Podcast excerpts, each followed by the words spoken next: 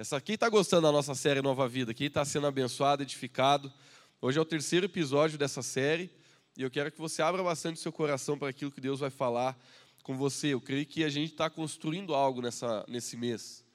Nós cremos que Deus ele quer trazer um romper sobre a nossa vida, mas a gente entende que a parte dele ele já fez. Né? E para a gente viver o romper de Deus nas nossas vidas, para que a gente possa é, viver uma transformação na nossa história, nós precisamos corresponder da forma correta para que a gente viva isso. E hoje nós vamos entrar nessa no terceiro episódio. Semana que vem nós vamos ter o último, né, o final da série. Mas hoje o título da mensagem é esse: Terra à Vista.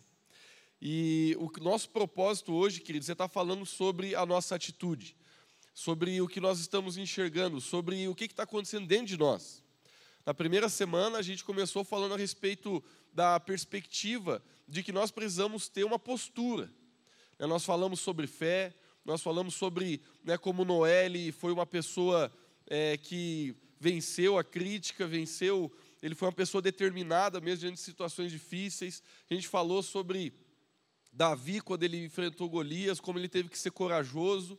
A gente falou sobre Pedro quando ele andou sobre as águas com Jesus, né, como ele precisou literalmente ser uma pessoa que se abriu para algo novo que nunca ninguém tinha feito. A gente falou sobre a radicalidade de Jesus.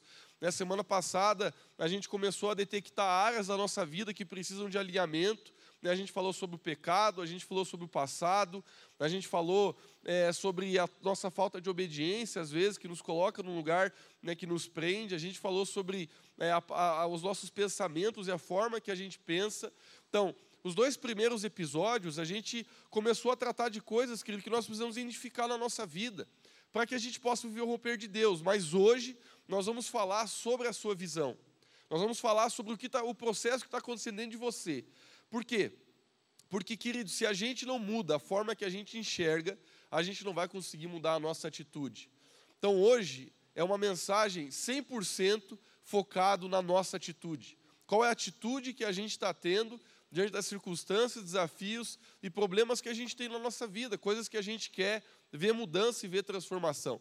Eu tenho certeza que você quer ver muita transformação na sua vida. Eu, quando eu olho para a minha, eu quero ver muita transformação, quero ver o romper de Deus na minha vida, na minha jornada, na minha história.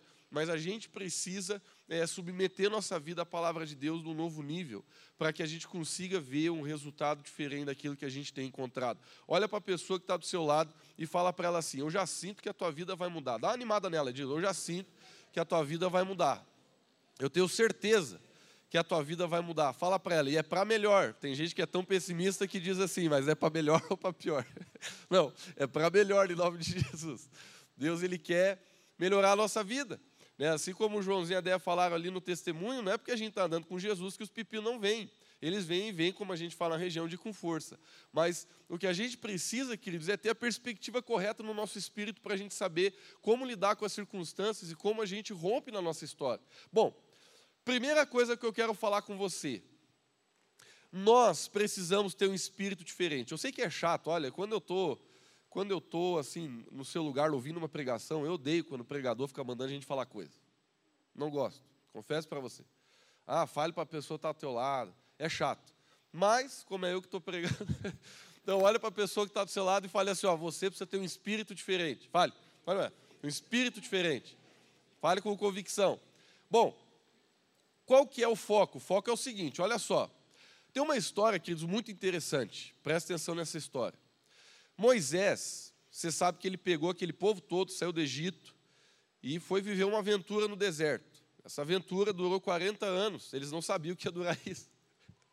Tem algumas jornadas na nossa vida que, se Deus falar quanto tempo vai durar, a gente entra desanimado, né? Ainda bem que ele não fala.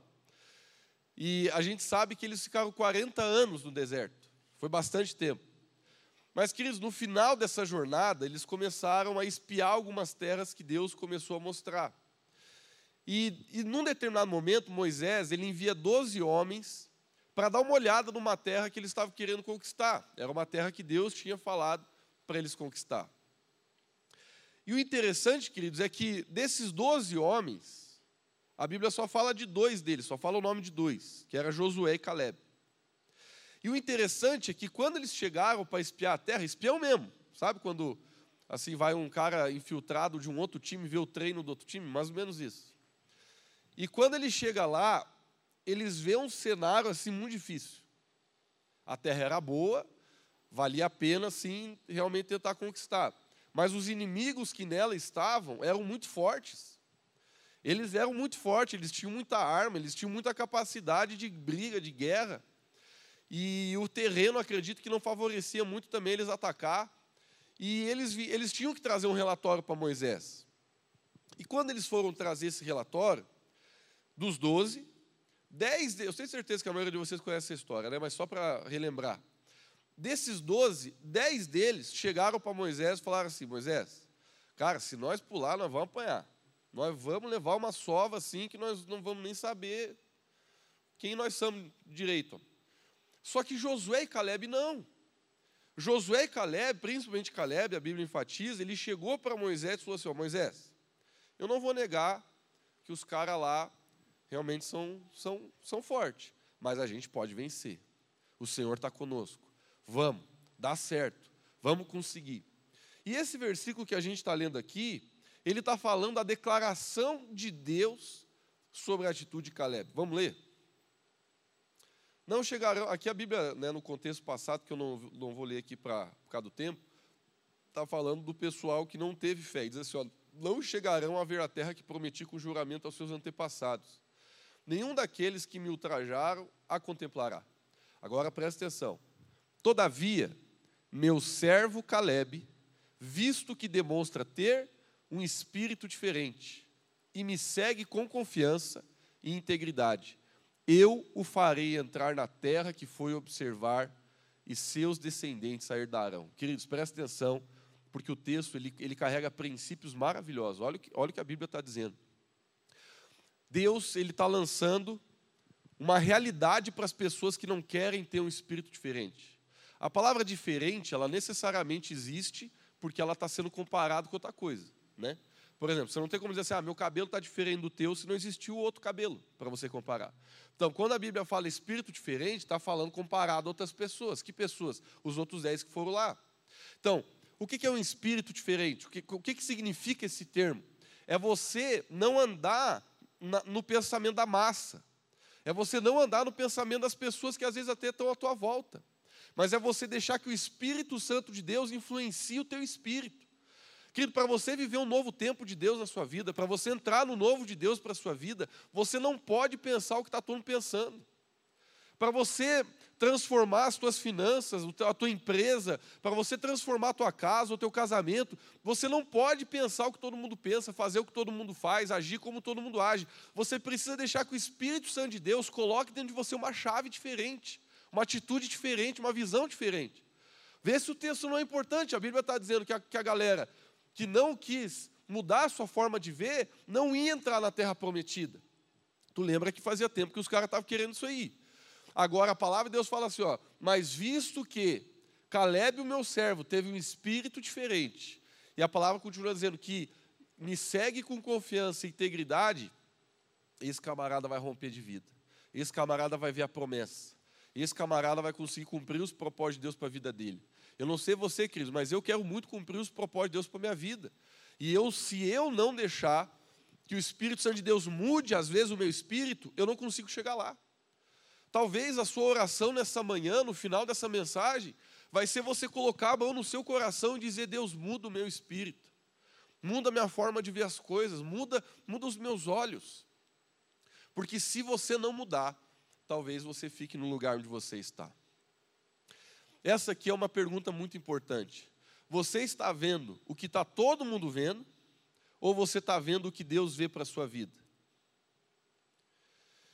Porque, queridos, você vê o que todo mundo vê é a coisa mais fácil que existe. Não existe dificuldade nenhuma nisso. Tem muita gente que olha para o casamento, quando está com dificuldade, e começa a pensar: é, o negócio é separar. O negócio é, é achar outra pessoa. Não tem mais o que fazer. Tem gente que, quando olha assim para a situação financeira, olha e diz assim: não, mas eu sempre vou ser miserável, sempre vou ser pobre, sempre vou ficar devendo dinheiro mesmo. Tem gente quando olha para a sua vida com Deus, olha e diz assim: não, mas eu tenho problema, eu não tenho jeito, não tenho como vencer, eu não tenho como avançar nessa área da minha vida, esse pecado não tem como sair da minha vida. Sabe, queridos, a gente é muito tentado a olhar e refletir, e muitas vezes os cálculos que a gente faz na nossa cabeça, eles são todos com a lógica humana. Se uma coisa não está indo bem, a gente já tende a calcular que aquilo não vai melhorar, que aquilo não vai mudar. Mas eu creio que a Bíblia, queridos, ela é um livro que nos mostra a ótica de Deus. E você encontra dezenas de histórias onde a coisa estava difícil. A gente lê história de gente que morreu e Jesus foi lá e ressuscitou. A gente lê histórias de pessoas que estavam muitas vezes designadas ao fracasso, à morte, e a presença de Deus restaurou. A gente, a Bíblia é um livro de histórias que nos levam a entender que o nosso Deus é um Deus de milagres. Quando um povo se depara diante do mar, um exército inimigo está vindo de atrás, o que, que Deus faz? Abre o mar para os caras passar. Quando a gente vê, queridos, tantas histórias na palavra de Deus de impossibilidades, eu amo, por exemplo, a história que a gente comentou semana passada, que é a história de Davi. Queridos, que sentido existe num menino que provavelmente devia ter na, na época seus 17, 18 anos, pular num cara de 2,92 metros de altura, que já brigava faz tempo, que já tinha toda a experiência na, na pancadaria há tempo. Não tem sentido algum. Se você olhar na ótica natural a sua vida, tem muitas batalhas que não tem sentido algum você travar, porque você olha e tu diz, eu vou perder, vou perder de cara. Mas quando a gente entende a vontade de Deus, quando a gente entende que a gente não está lutando com as nossas forças, mas Deus está nos capacitando a vencer, é aí que a gente consegue escolher as nossas batalhas. Eu faço de novo essa pergunta. Eu sei que você começou essa série. Talvez Deus já no primeiro dia colocou no seu coração áreas que você quer ver transformação. Áreas que você quer ver o romper de Deus na sua vida. Talvez agora mesmo, enquanto eu falo, você está refletindo a respeito de áreas de dificuldade. Talvez áreas na sua vida que você tem orado há tantos anos para que haja um romper. Talvez é o seu relacionamento com seus filhos. Talvez é a sua vida emocional. Talvez é, é áreas da sua vida que ninguém nem sabe. Mas você está orando, você está pedindo a Deus, você está desejando que elas sejam transformadas. E eu creio que elas vão ser. Mas a pergunta que eu quero fazer para você agora, que é a pergunta que você precisa responder, é: você está enxergando essa área da sua vida como Deus vê? Ou você está enxergando do teu jeito? Essa pergunta é muito importante. Eu quero seguir aqui falando do segundo princípio, que vai ser um aprofundamento do primeiro. Eu e você precisamos lavar os nossos olhos. Eu sei que é um pouco estranho isso aí, mas finge que você está assim, lavando teu olho agora. Dá uma coceira aí, dá uma coçada de Senhor Jesus, lava esses olhos aqui que eu tenho. Dá, dá uma mexida, aproveita já que está com um pouquinho de sono já dá uma mexida assim, que eu não sei por que, que mexer nos olhos deixa a gente um pouco mais acordado, tira um pouco a remela, vê se tem uma remelinha aí. Já dá, uma, já dá uma checada. Queridos, a gente precisa lavar os nossos olhos. Olha só o que o profeta Ezequiel ele viveu na vida dele. Foi uma experiência incrível. A palavra de Deus, lá no livro de Ezequiel, capítulo 37, narra uma história maravilhosa. Deus, ele chega até o profeta Ezequiel e Deus ele ensina algo maravilhoso ao profeta Ezequiel. Ele dá uma visão para o profeta Ezequiel. Isso aqui não aconteceu de forma literal, mas ele dá uma visão para o profeta Ezequiel e ele vai seguindo, ele vai conduzindo Ezequiel dentro de um, de um dizer, de uma atmosfera, de uma declaração profética que começou a mudar tudo à volta dele. Vamos ler o texto.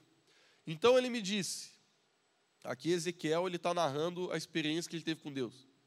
Então ele me disse, ele quem? Deus, né?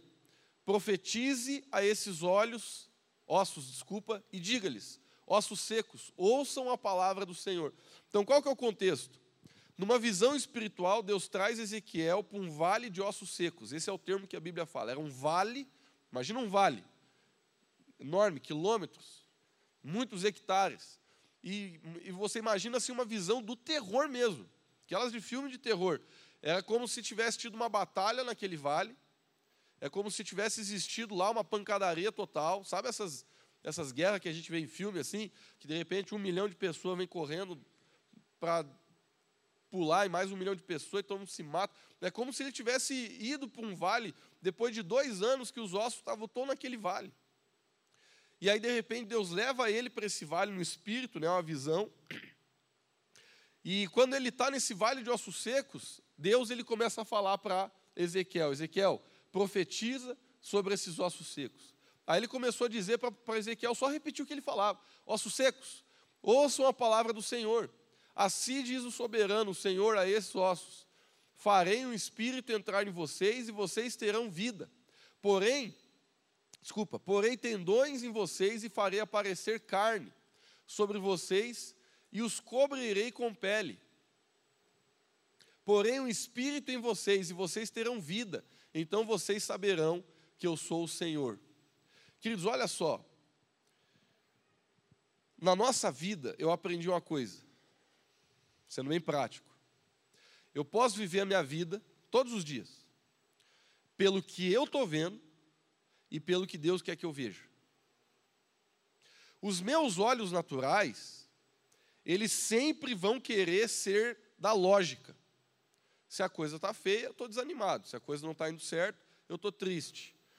Se eu se eu estou amargurado, se eu fui machucado, eu, tô, eu começo a desanimar. Essa é a minha tendência. Essa é, essa é a correnteza natural do meu coração. Agora, esse texto me leva a entender uma coisa. Agora preste atenção, porque essa é uma chave muito importante dessa mensagem.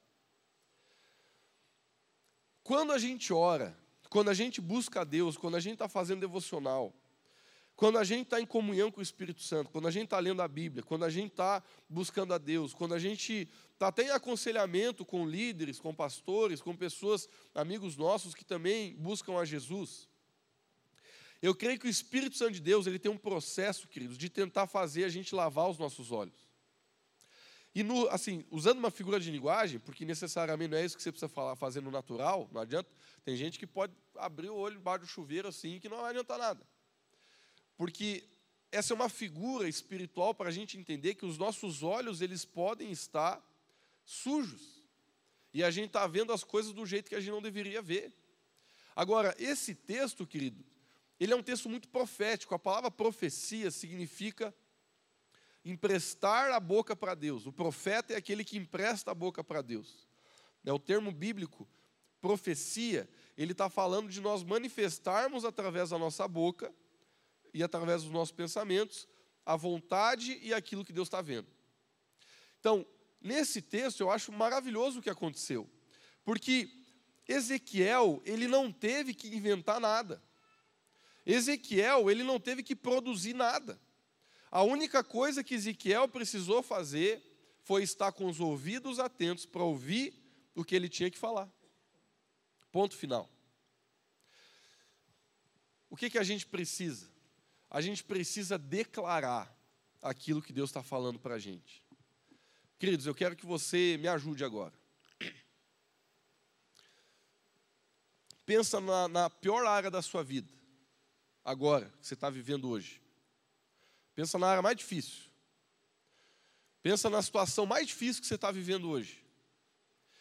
Se você pensou, agora eu quero fazer a pergunta: o que que Deus declara e o que que Deus vê sobre essa área? Você sabe responder? Talvez você diz assim, Lucas, eu não sei.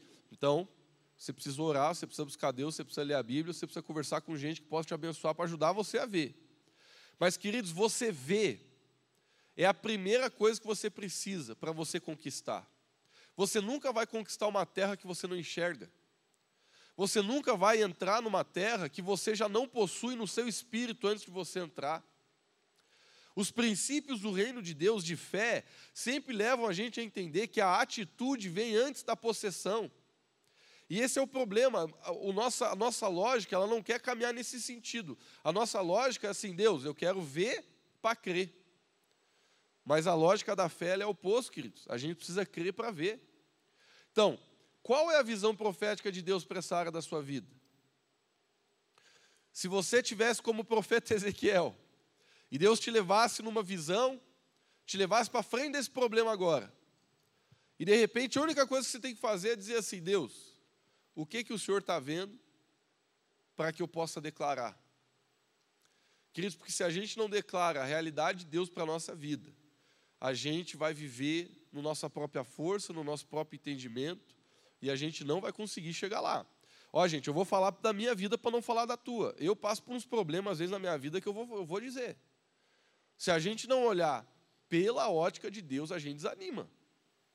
A gente desanima, a gente começa a pensar. Às vezes, os problemas que a gente passa são tão complicados que a gente começa até a questionar onde é que Deus estava quando o problema aconteceu. Por que, Cris? Porque a gente tem uma fé muito pequena, muito pequena. A gente, assim, eu vou falar, não é a mensagem, não é o foco da mensagem, eu só vou abrir um parênteses, fechar rápido, mas eu tenho olhado na minha vida e percebido o quanto que eu sou orgulhoso, o quanto às vezes a gente coloca a gente no centro da nossa vida, a gente começa a sentir uma dorzinha ou outra na vida, e a gente já começa a questionar a bondade de Deus, começa a questionar onde é que Deus está, e meu Deus do céu. Sabe que a vida não é sobre nós mesmos. O pecado ferrou com esse mundão aqui que nós estamos. Se Jesus não tivesse morrido por nós na cruz do Calvário para nos salvar desse mundo, nós estava ralado. A gente estava frito.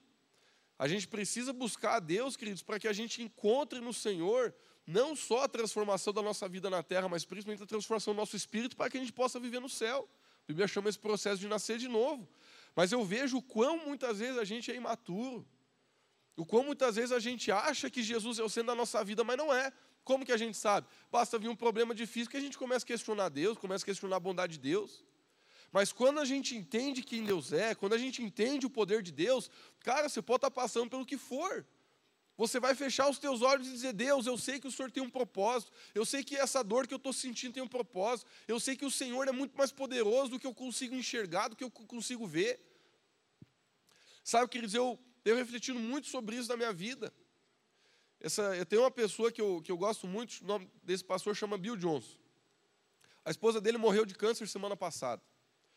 E você sempre fica, quando uma coisa dessa acontece, você sempre começa a olhar para a pessoa para ver qual vai ser a atitude dela. Não para provar, né? não para dizer assim, nossa, será que agora ele vai desanimar? Não, mas para tentar assim, poxa, eu quero ver o que um homem de Deus faz numa situação dessa. E eu comecei a tentar descobrir, né? assim, eu fui ver, ele, a esposa dele morreu na quarta, eu pensei, agora esse homem ficou um mês sem pregar, né? Tem o luto, tem a situação. Domingo ele estava na igreja pregando, eu levei um susto. Ele pegou o microfone, a primeira frase que ele falou me marcou demais. Ele disse assim: Deus só vai revelar para você à medida que você está disposto a confiar nele e viver também nos mistérios dele para a sua vida. Aquilo falou tanto comigo, porque ele disse assim: tem muita coisa na vida que a gente não responde, tem muita coisa na nossa vida que a gente não entende, mas a capacidade que você tem de viver no mistério também está revelando a capacidade que você tem de confiar no Senhor. Porque a confiança, queridos, ela só se manifesta na dúvida. A confiança, ela só se manifesta quando a gente não enxerga. A confiança verdadeira, se você parar para pensar e você for sincero com você mesmo, ela só se manifesta no meio das coisas que você não entende. Porque se você entendesse tudo, se você visse tudo, se tudo você conseguisse entender, se você tivesse todas as respostas para a sua vida, por que, que meu pai me abandonou? Ah, eu sei, eu já sei, Deus já falou. Ah, por que, que tal doença veio na minha vida? Não, Deus já me revelou. Por que, que tal coisa, a situação aconteceu? Queridos, se a gente tivesse a resposta de todas as coisas da nossa vida, a gente não viveria em confiança. Muito menos o que a gente estaria vivendo é em fé. A gente voltaria a viver na lógica. Mas Deus, Ele revela para a gente as coisas dele, à medida que a gente está disposto a também viver com mistério. Porque quanto mais Deus revelar coisas no nosso coração, mais a gente vai precisar confiar nele. E muitas vezes a gente está passando por coisas da nossa vida e é difícil para a gente declarar a vontade de Deus, sabe por quê? Porque você está tão ocupado murmurando, você está tão ocupado reclamando, a amargura já pegou o teu coração, você acorda já amaldiçoando tua vida. Você acorda já amaldiçoando o problema. Se o teu problema é uma pessoa, você já acorda amaldiçoando a pessoa. Eu nunca me esqueço, uma vez, tinha um amigo meu, ele era um homem de Deus, ele estava casado, tudo assim. E me assustou, porque realmente ele era um homem de Deus. Não, ele não era um cara assim, daqueles que era é, raso em Deus. Mas ele tinha um problema tão sério no casamento dele, Tipo, o casamento dele estava tão destruído, estava tão destruído, assim, ele estava com tão pouco prazer no casamento dele, que um dia ele sentou comigo e ele não sabia se ria ou chorava. E ele falou assim para mim: Lucas do céu, eu preciso de oração, cara. Eu estou chegando a desejar que minha esposa morra. Quando ele falou isso, eu me assustei. Eu falei: Não, mas não pode, você está brincando. Ele falou: Cara, pior que eu não estou. Eu tenho um pensamento na minha cabeça assim, ó, oh, meu Deus do céu, bem que essa mulher podia bater as botas, tem um AVC, tem um negócio. Só que ele sabia que ele estava errado, ele falou: Deus, muda meu coração. Sabe, queridos, eu vou falar com todo carinho, porque eu sei que aqui não tem ninguém assim. Só estou falando assim, Deus o livre que vai ter alguém assim aqui. Mas às vezes a gente se encontra com os pensamentos que a gente mesmo se assusta. Às vezes a gente se encontra com os desejos que a gente mesmo se assusta. Mas o que, que esse é o reflexo? Isso é reflexo. Que a gente parou de deixar Deus mostrar o que a gente tinha que enxergar. E por isso a gente começa a tentar achar rotas na nossa vida que são rotas erradas. Mas o convite que eu faço para você hoje, nessa manhã, a gente vai orar no final dessa mensagem para que Deus lave os nossos olhos, para que a gente enxergue as coisas diferente. Terceiro princípio, se mova em fé. Cris, olha o texto que eu quero ler para vocês, está lá em Josué capítulo 3, versículo 15 a 17. Eu amo esse texto. A Bíblia fala assim, ó, já vou dar o contexto, tá? mas deixa eu ler primeiro. E quando os que lavavam a arca chegaram ao Jordão, e os seus pés se molharam na beira das águas. Daí a Bíblia explica porque o Jordão transbordava sobre todas as suas ribanceiras todos os dias da ceifa, ou seja, eles estavam numa fase do, do, do ano onde o rio estava muito alto. Pararam-se as águas que vinham de cima e levantaram-se no montão, muito longe da cidade de Adão, que está ao lado de Zaretã. E os que desciam do mar das Campinas, que é o mar salgado, foram de todos separadas. Então passou o povo em frente de Jericó. Porém, os sacerdotes que levavam a arca da aliança do Senhor pararam firmes em seco no meio do Jordão, e todo Israel passou a seco, até que todo o povo acabou de passar o Jordão. Queridos, olha só, o contexto é o seguinte: a nação de Israel estava naquela época onde eles carregavam a arca da aliança, eles estavam ainda assim em movimento, e eles precisavam passar um rio. E essa história é interessante porque eles não conseguiriam passar por esse rio de uma forma natural, porque o rio ele estava muito cheio e a promessa de Deus para a vida deles é que era para eles caminhar, para eles ir, que Deus ia dar, é, que Deus ia dar provisão para eles conseguirem completar a jornada. Mas o que eu acho interessante dessa história é o seguinte: as primeiras pessoas que foram caminhando dentro do, do, do destino que elas precisavam ir, elas encontravam esse rio na frente. E aí ferrou, porque você pensa assim, cara, olha o tamanho do rio, não vai ter como passar. E não era tipo o rio Cará, entendeu? Que você dá três passão largo ali e passou. Não, tenta imaginar um rio assim que, sei lá, 500 metros de largura, talvez até mais. O rio era grande. Agora, olha só o que aconteceu, queridos, e está em negrito ali o que eu quero que você atente. Olha o que a Bíblia fala. E os pés se molharam na beira das águas. Você está esperando o mar se abrir ou você já está dentro da água? Cris, a natureza da fé é essa. Na nossa vida é assim. Eu sei porque eu sou assim, eu tenho que brigar comigo todo dia. A gente tem um negócio dentro da gente que a gente não gosta de arriscar, a gente não gosta de confiar, a gente não. Só que a natureza da fé, a atitude que Deus quer que a gente tenha, é uma atitude de confiança, porque a confiança libera o poder de Deus sobre a nossa vida. E olha a atitude que os caras tiveram. Eles podiam parar no rio e dizer assim: tá, o que, que faz agora aí? Faz uma oração, chama o pastor. O que, que a gente faz? Que não tem como passar. Mas não, a Bíblia fala que eles, mesmo vendo o rio do jeito que estava, eles começaram a entrar. De repente já tava, o pessoal já estava começando a, a ficar com a, canela, com a água ali na canela. Eles continuaram entrando. Daqui a pouco a água, nos primeiros que entraram ali, já estava ali na cintura, mas eles foram entrando. E a Bíblia fala, queridos, que enquanto eles caminhavam, as águas se pararam. Deus ele separou as águas. A água literalmente ela parou. O rio começou a baixar naquela região onde eles precisavam passar.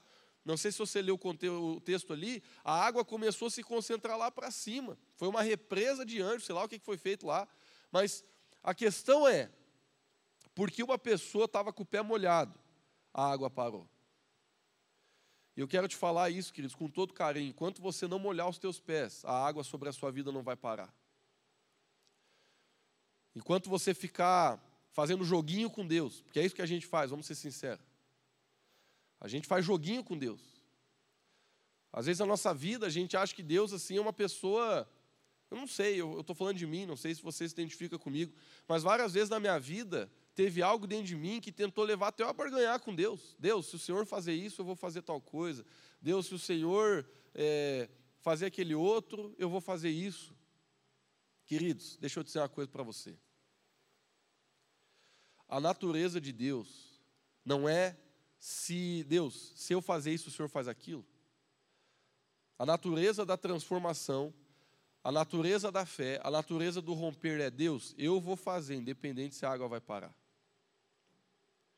Se a água parar, é a promessa de Deus, vai parar, eu vou passar. Mas que eu vou caminhar, eu vou caminhar. Porque enquanto eu e você ficar nessa atmosfera de Deus, se o Senhor aumentar o meu salário, eu vou dar o dízimo. Por exemplo. Deus, se o Senhor mudar minha esposa, aí eu mudo. Deus, se o Senhor transformar o meu, meu chefe lá e mudar o meu salário e, e mudar lá, me dar uma promoção, aí sim eu vou começar a abençoar uma pessoa, vou começar a ajudar. Se a gente continuar nessa equação de pensamento, eu te falo com aquele carinho que a gente tem, você nunca vai romper na sua vida na velocidade que você poderia romper. E vamos ser sinceros, pessoal, nessas alturas do campeonato da mensagem, às vezes a gente é assim. Eu sei porque eu, às vezes, tenho a tendência de querer ser assim. De alguma forma, a gente, a gente não quer dar o primeiro passo. Agora, queridos, eu, Deus, do lado de lá, ele, eu tenho certeza que Ele não está olhando para a gente também com o mesmo coração, dizendo assim: não, não, não, não, não, vocês que comecem. Não, esse não é o coração de Deus. Por que, que Deus espera que a gente dê o primeiro passo? Porque o primeiro passo significa fé. E Deus, ele só pode agir na nossa vida através da nossa fé. Se você ler a Bíblia, você vai descobrir isso rápido. Nos evangelhos, Jesus várias vezes ele falava para a pessoa: seja feita conforme a sua fé. Não é porque ele estava querendo trancar a rua. Não é porque Deus estava querendo assim, por exemplo, a pessoa estava doente, aí Jesus olhava e dizia assim: não, não, não, não, não, só vou fazer se você se mexer. Não, queridos. É porque existe um princípio espiritual nessa terra. Qual que é o princípio? O princípio é que Deus só faz aquilo que a gente deixa. Deus, ele, o livre-arbítrio que Deus deu para mim e para você é tão real e tão poderoso que Deus ele não faz na sua vida se você não deixar. É incrível isso em Deus. Ele não faz na sua vida aquilo que você não deixa. Então pensa assim, tudo aquilo que Deus faz na nossa vida é porque a gente deixou ele fazer. Agora, esse princípio espiritual, ele não se reflete só para Deus, ele se reflete em todo mundo espiritual. Então, se a gente for para outro lado, Satanás, o diabo, o nosso inimigo, ele também só faz na sua vida aquilo que você deixa, aquilo que você permite através do pecado, aquilo que eu e você permitimos através da nossa desobediência. Então, Deus, por que, que Deus ele, ele espera uma atitude de fé? Porque quando você começa a manifestar fé, eu acredito que o coração de Deus se alegra para dizer: olá, ó, ele está andando nas águas, o pé dele já está na água, ele está com fé, agora eu consigo, agora eu tenho abertura, agora a porta se abriu para eu poder derramar, para eu poder trazer o romper, para eu poder transformar a situação. Por isso, queridos, que a gente precisa fazer algo. Por isso que a gente precisa ter uma atitude. Porque a atitude é aquilo que abre a porta do céu para que Deus possa enviar o milagre. Sem uma atitude, a gente, Deus ele ele ele está parado, ele está travado. Eu sei que é uma frase até um pouco estranha de a gente dizer que Deus não pode fazer nada, porque Ele pode fazer todas as coisas. Mas o que eu quero dizer é que Deus não pode fazer nada no sentido de que eu e você, através da lei que Ele mesmo estabeleceu de livre-arbítrio, nós trancamos a vontade de Deus sobre a nossa vida.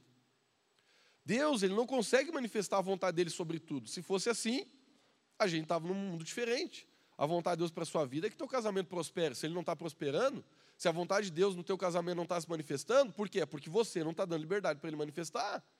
A vontade de Deus é que você tenha paz. Se você não tem paz, não é que Deus ele esqueceu de você e ele não quer te dar paz. É porque existe alguma coisa na sua vida que você está fazendo de errado para que a paz não consiga entrar no seu coração.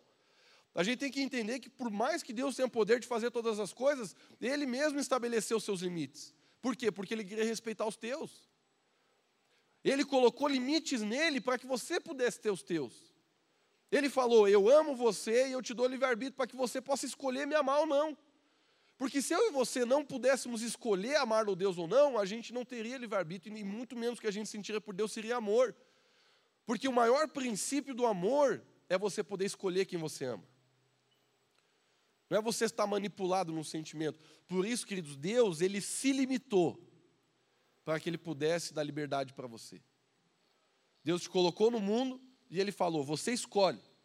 Você pode trair sua esposa ou você pode viver fiel a ela. Você pode ser fiel com o seu dinheiro ou você pode fazer com ele o que você quiser. Você pode viver uma vida impura ou você pode viver uma vida pura. Você pode fazer o que você quiser e bem entender da sua história. Agora, tudo aquilo que você planta, certamente você vai colher. Mas Deus, Ele colocou limites nele mesmo. E eu e você, nós quebramos esses limites para dar abertura para Deus quando a gente age em fé. Por isso que essa pergunta é tão importante. Você está esperando o mar se abrir ou você já está dentro da água? O quarto princípio, a gente está quase finalizando. Você precisa tocar em Jesus. Queridos, para você viver o romper na sua vida, você precisa tocar em Jesus. E a história que eu quero lembrar você é a história daquela mulher do fluxo de sangue. A Bíblia fala em Marcos capítulo 5, assim, ó, naquele tempo, certa mulher que há 12 anos, gente, 12 anos a mulher, ela estava sofrendo de uma enfermidade terrível. Era uma doença que fazia ela perder sangue. Que tinha sofrido muito em tratamentos com vários médicos sem ter conseguido melhorar. E ela gastou todo o dinheiro que ela tinha, sem conseguir o resultado que ela queria. A, a doença continuava, talvez a coisa estava ficando cada vez pior. Agora, olha só o que a Bíblia fala que aconteceu. Essa mulher ouviu que Jesus estava passando pela cidade dela. E aí, dentro dela, presta atenção nessa palavra aqui, ó, pensou. Ela fica, ó, tendo ouvido falar de Jesus, ela dentro dela, dentro dela. Ela não falou para ninguém. A Bíblia fala que ela dentro dela pensou. Ela disse assim: se eu conseguir ao menos tocar esse homem, na roupa, eu vou ficar curado. Ela tinha tanta fé em Jesus, que ela, ela, ela, dentro dela, ela pensou assim: ó, eu não preciso nem que ele bote a mão na minha cabeça para orar comigo. Se eu conseguir tocar, eu sei que eu vou ser curado. O que, que ela fez? Ela saiu da casa dela, tinha uma multidão que estava ao redor de Jesus. Ela começou, ela entrou naquela multidão. Eu, quando eu leio esse versículo, eu lembro do tempo que eu pegava ônibus. Eu estudava de industrialzão, ali na Dom Pedro. E o ônibus, gente, assim, ele, ele via muito lotado para descer a Dom Pedro. Então, toda a galera era engraçado, era uma dinâmica engraçada. Só quem fez isso aí vai ter a revelação do que eu estou falando. Como é que funcionava? Tinha o pão de ônibus. Aí terminava a aula, todo mundo ia para lá. E o pessoal começava a ficar assim na frente já do paralelepípedo aqui, a galera ia se concentrando atrás. E era engraçado que quando o busão descia, às vezes ele descia e parava exatamente ali onde estava o ponto, mas às vezes ele parava, não sei, o freio não pifava, parava uns 3, 4 metros para baixo. Era uma correria. Quem já vivenciou isso aí? Deixa... Aquela correria de todo mundo desceu e todo mundo corre de repente. Eu era meio malandro. Porque eu peguei que o motorista, ele, ele, ele não parava literalmente no, no ponto. Ele parava uns 3, 4 metros para baixo, o pessoal ficava esperando ali. Então eu já sabia. Eu ficava olhando, eu não entrava na fila. Aí quando ele passava, eu saía correndo e entrava primeiro. Porque quem pegava ônibus naquela época, da hoje até hoje deve ser assim, o cara quer sentar. O cara quer sentar. E só sentava os primeiros que entravam. Mas era uma bagunça para entrar naquele ônibus. Era uma empurração, era uma correria, uma quebraceira, empurrava. Eu, eu imagino essa mulher no meio dessa multidão. E todo mundo se empurrando, todo mundo queria uma atenção de Jesus, todo mundo queria um milagre, todo mundo queria uma transformação, todo mundo queria que Jesus orasse com ela. Você imagina, imagina, imagina, tu imagina, que Jesus entra aqui nessa igreja agora. Eu sei que ele já está aqui. Mas você imagina, porque a nossa cabeça pensa diferente, né? Imagina que Jesus em pessoa entra. Você ia ficar olhando? Meu amigo não ia ficar olhando. Eu jogava o microfone, você que se rale, se você veio, veio aqui para querer ter, terminar a mensagem, você ia ficar sem mensagem.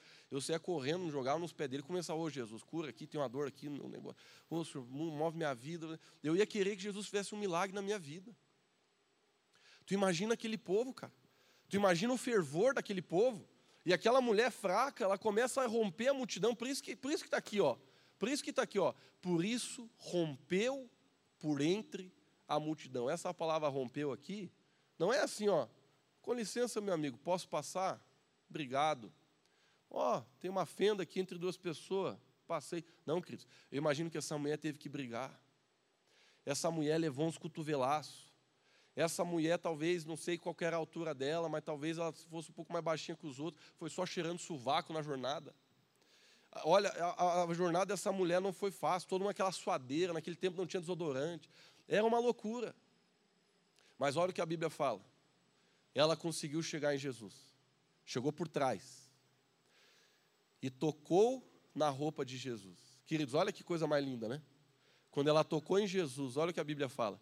Imediatamente, ela se sentiu aliviada do seu sofrimento e viu que estava curada.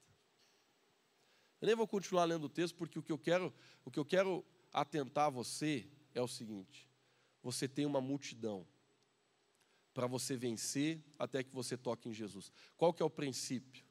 O princípio é o seguinte: para que você viva o romper de Deus na sua vida, você tem que ter uma atitude de buscar o Senhor. E não é buscar num dia, não é buscar em dois dias. É você ter a atitude de constantemente buscar ao Senhor. Sabe, queridos, uma vez eu ouvi um pastor falar uma coisa que mudou muita coisa dentro de mim. Ele falou assim: a questão não é se você tem fé. A questão não é se num determinado dia você tomou a decisão correta. A questão é: você consegue ter constância na sua fé e constância na sua atitude?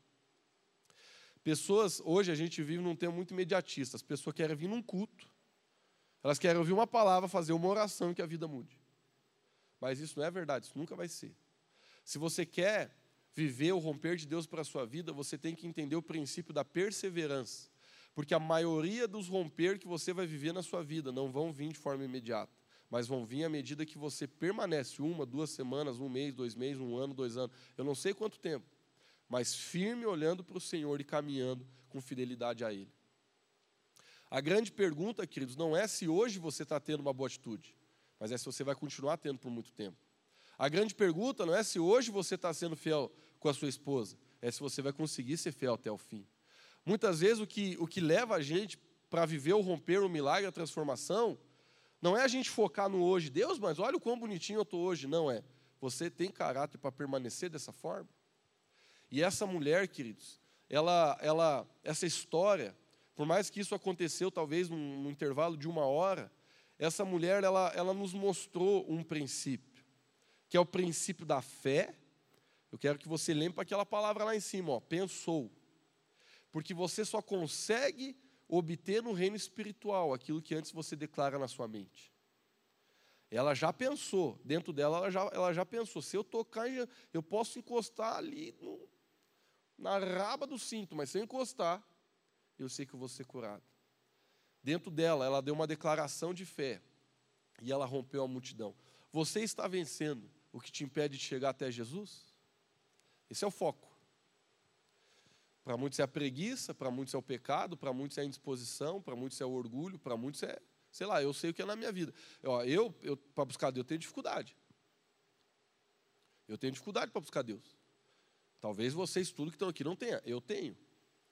Então, eu tenho dia que para mim é muito difícil buscar Deus. Tem muita coisa que tenta lutar contra mim para eu não buscar Deus. Muitas vezes é até uma própria indisposição que a gente sente no nosso próprio corpo para orar, para buscar o Senhor. Então, essa multidão, essa palavra multidão, ela na verdade está só simbolizando, queridos, as, as, barreiras que eu e você temos na nossa vida para buscar o Senhor e, e tocar nele. Se eu e você não vencermos o que tenta nos impedir de chegar até Jesus, às vezes a gente não vai viver o nosso romper. Não desista no meio da multidão. Não desista no meio dos teus problemas. Lucas, mas eu estou orando, parece que Deus não ouve. Não desista, continua orando. Lucas, eu estou lendo a Bíblia, mas parece que eu não entendo. Talvez você precisa pegar, comprar uma outra Bíblia aí, tem umas tradução mais nova hoje, que tem umas palavras que a gente usa mais hoje, então às vezes um cinquentão já te resolve.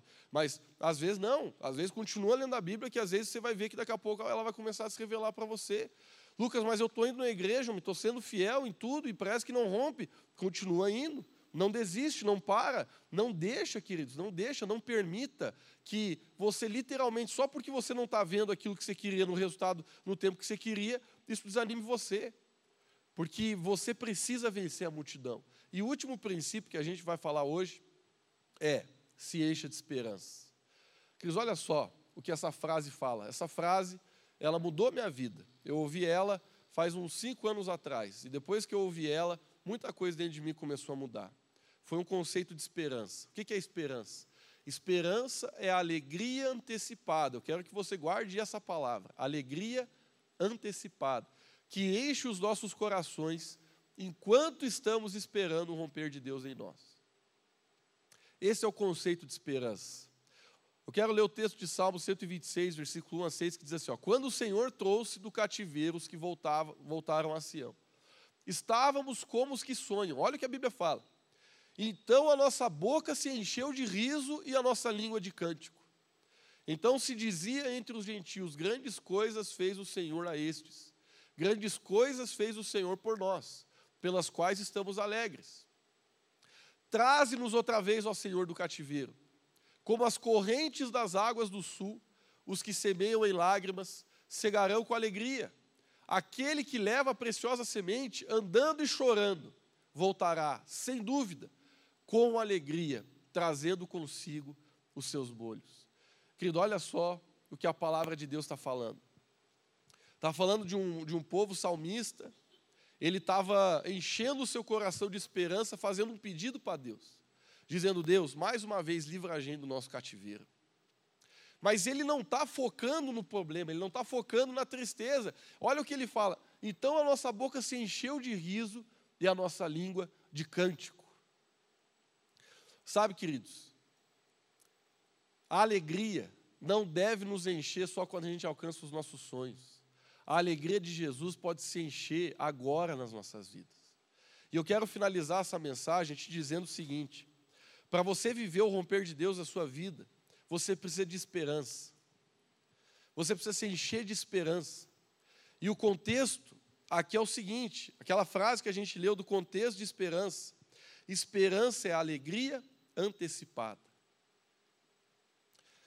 E esse salmo, ele fala de uma forma tão linda, que ainda quando eles esperavam por ser libertos do cativeiro, eles já estavam falando: Deus, enche mais uma vez o nosso coração da tua alegria e enche os nossos lábios com um cântico novo.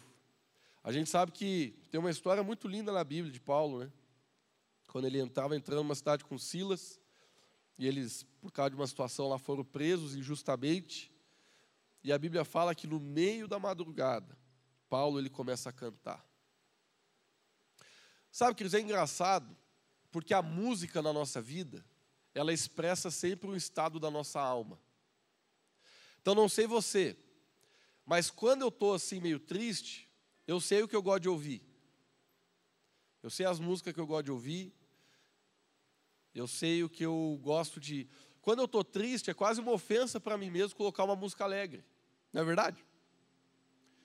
Quando a gente não está bem, e de repente alguém coloca uma música lá mais animada, um rock, você na hora já, já parece que parece até te dói ouvir aquilo, porque você não está bem. E é engraçado porque quando o salmista fala que a minha boca se encheu de cântico, é porque quando você está feliz, você canta. Não é verdade? Você pode cantar mal pra caramba que nem eu, mas quando você está feliz, você não vê uma pessoa triste cantando. A não ser que ela vá cantar assim uma coisa muito triste. Mas quando você vê uma pessoa cantando, é porque ela está feliz. E quando o salmista diz assim: A minha boca se encheu de cântico. Não é porque ele está dizendo assim, nossa, os problemas da minha vida acabaram, agora vamos cantar. Não, ele está falando, Deus, antes de eu ver o teu romper, a minha boca vai cantar a ti o meu coração vai se encher de alegria. Queridos, eu sei que Deus ele quer te dar o romper. Eu sei que Deus ele é da vontade do Senhor que você vença, é da vontade do Senhor que você consiga alcançar boa parte dos seus sonhos. Eu não falo todos porque alguns sonhos que a gente tem às vezes nem bons são para a gente, mas a questão é, é da vontade do Senhor no romper de Deus. Ele quer ver a gente bem. Mas o desafio que eu quero dar para você para finalizar essa mensagem é: você não precisa que nada mais aconteça na sua vida para que você seja feliz. A gente está o mês inteiro aqui falando sobre vida nova. E um dos erros que a gente pode entrar é achar assim: nossa, Lucas, eu não vejo a hora de a minha vida ser nova, cara. Aí eu vou ser feliz. Quando eu ter tal coisa, quando eu alcançar tal lugar, quando tal coisa parar, quando tal coisa acontecer, nossa, aí eu vou ser feliz. Eu quero te dar uma notícia a felicidade minha e na sua vida nunca deve ter a ver com as nossas circunstâncias, mas deve ter a ver com o nosso relacionamento, com a paz de Deus no nosso coração, com a graça dele enchendo as nossas vidas, com a paz que excede o entendimento enchendo o nosso coração. que nos posiciona nesse lugar, onde mesmo no meio da dificuldade, nossas mãos estão levantadas. A nossa, né, eu, eu, eu deixo até colocar de novo ali, porque eu gosto tanto desse termo. Então a nossa boca se encheu de riso. Eu gosto desse termo, se encheu de riso. Porque uma coisa é você dar aquela risadinha, aquela mascarada, sabe? Aquela risadinha. Por exemplo, outra coisa que eu odeio quando eu estou na igreja, o pastor fala assim: dá um sorriso onde você está. Eu não quero sorrir, porcaria, eu falo. Só sorrir se eu quiser. É, às vezes tem uns pastores que falam, dá um sorriso onde você está. Não, pior, dá um sorriso para quem está do seu lado. Mas eu tenho uma raiva quando alguém fala isso para mim. Porque sorrir não é uma coisa que a gente quer forçar, não é verdade? A gente não quer forçar sorriso, pô. Eu vou sorrir quando eu tiver alegre, quando eu quiser sorrir. Mas olha só o que aconteceu na vida daquele cara ali, deve ser Davi, não, não chequei, mas deve ser. Ele está dizendo: a minha boca se encheu de riso, porque ele está falando de um processo que primeiro veio para o coração dele. A presença de Deus que restaura o riso no nosso coração. E às vezes você está tão judiado, nem botox mais resolve tua cara. Você está tudo enrugado, tanta tristeza, tanta amargura. Deus quer te encher de riso nessa manhã. Sim, a gente precisa lavar os nossos olhos, a gente precisa deixar Deus colocar outra perspectiva, a gente precisa é, vencer a multidão para tocar em Jesus. A palavra hoje é sobre uma atitude diferente. Mas talvez o que mais eu e você precisamos para alcançar essa nova atitude é primeiro deixar que a alegria encontre o nosso coração.